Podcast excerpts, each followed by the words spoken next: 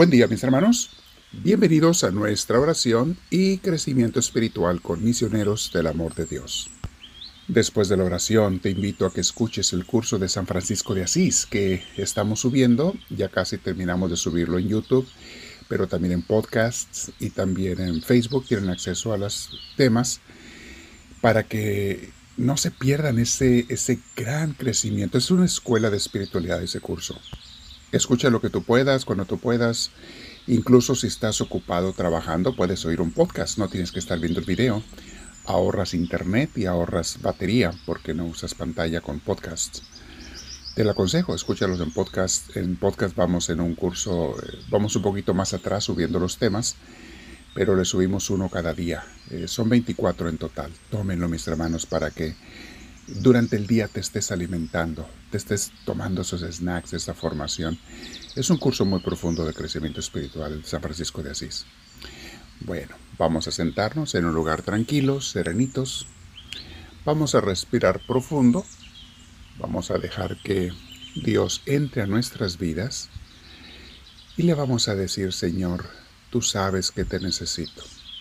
Tú sabes que me haces falta y hoy yo te expreso que estoy más que dispuesto, dispuesta a pedirte que vengas a mí y a recibirte. Señor, sin ti mi vida, mis días no tienen sabor. Ah, vivo nada más de alegrones temporales y pasajeros. Y a veces ni eso. No, yo quiero tener esa vida contigo, mi Señor, que es una vida de serenidad constante, aunque a veces hay altibajos, pero son mínimos permanece uno la mayor parte del tiempo contigo, Señor. Sé que para eso necesito mucho orar, o sea, pasar estos tiempos contigo, mi Dios. Meditar, hablar contigo, pedírtelo en una palabra, estar en contacto directo contigo, Señor. Tú me das la paz. En esta miniserie, Señor, estamos meditando sobre cómo nadie tiene que estar solo.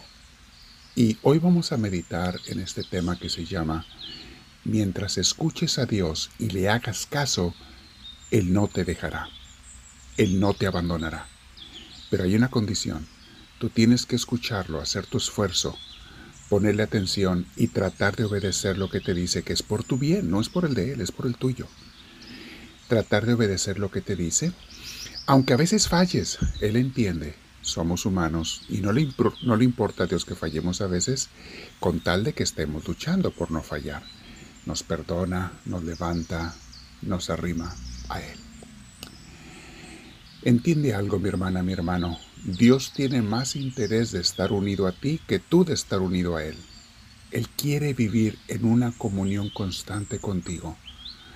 Él te está hablando todos los días y a cada rato, si tan solo le pones atención directamente al corazón, a la mente, por medio de personas, hechos, eventos que pasan. Dios te está hablando, acontecimientos. Y te está diciendo lo que hagas, y también es el Espíritu Santo, te dice lo que no hagas. Hay veces que tú sabes que se te presenta una ocasión de criticar o de continuar una plática negativa y mala o de aceptar un pensamiento que no es de Dios, que va en contra de la paz y del Espíritu de Dios.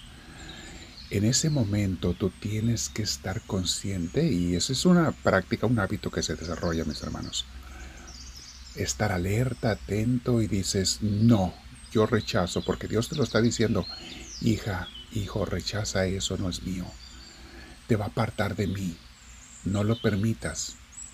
Apártate de ello de esa acción o de ese pensamiento. Apártate. Incluso no vayas a ese lugar donde ya sabes que hay pecado, donde ya sabes que vas a caer en, en la tentación. Apártate. No hables con esa persona que siempre te hace terminar mal con tu alma y con Dios. Aléjate. Y entonces hacemos ese esfuerzo, esa lucha, y Dios nos mantiene, nos anima, nos fortalece, y te pone más pensamientos correctos para que estés más en comunión con Él. Mientras tú le hagas caso, o sea que le escuches y trates de hacer lo que te pide, aunque a veces falles, Él no te abandonará. Vamos a escuchar la palabra de Dios. ¿Qué nos dice en Filipenses capítulo 2, versículo del 13 al 15? Dice así, pues Dios según su bondadosa determinación, es quien hace nacer en ustedes los buenos deseos y quien los ayuda a llevarlos a cabo. Ahí está, mis hermanos. Filipenses 2.13. Dios es el que hace nacer en ti los buenos deseos que vienen también de los buenos pensamientos que Él te pone.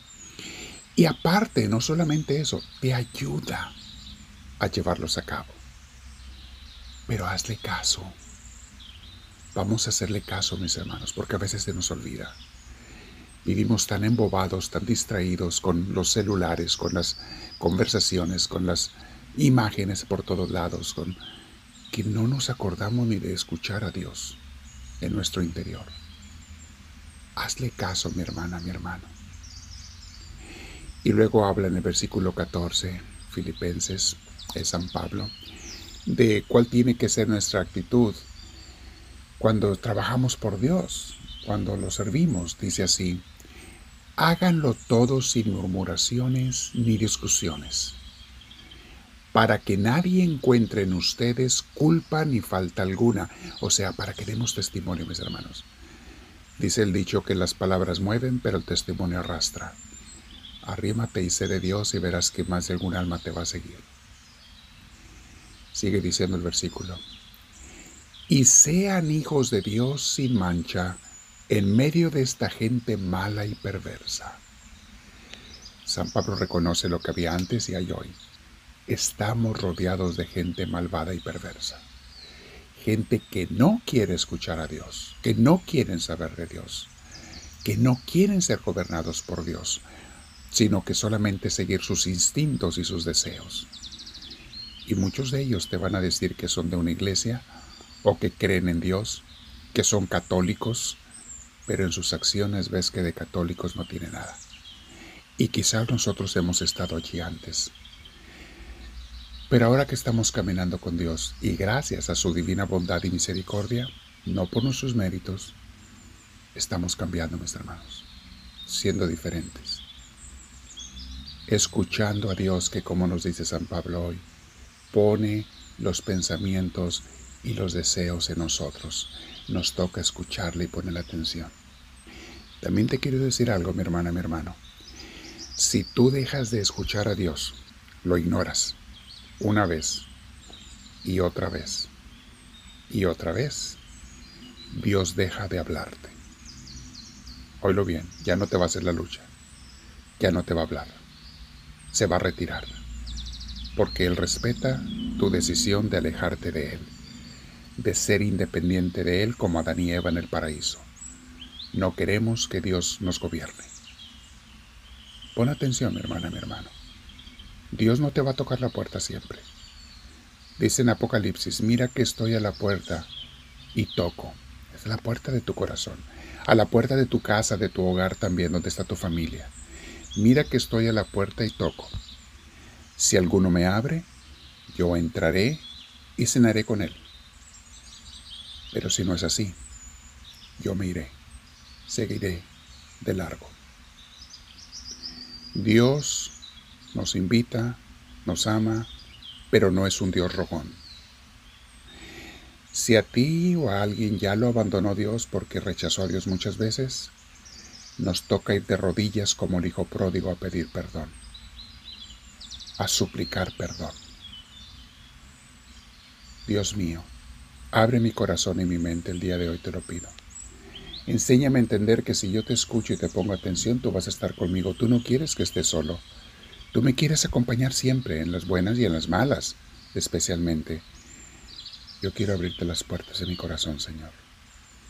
Que entres y que nunca te vayas. Por eso hoy me quiero quedar en oración contigo, mi Dios. El tiempo que tú quieras, diez o veinte minutos o más. Y te digo, háblame, Señor, que tu siervo te escucha.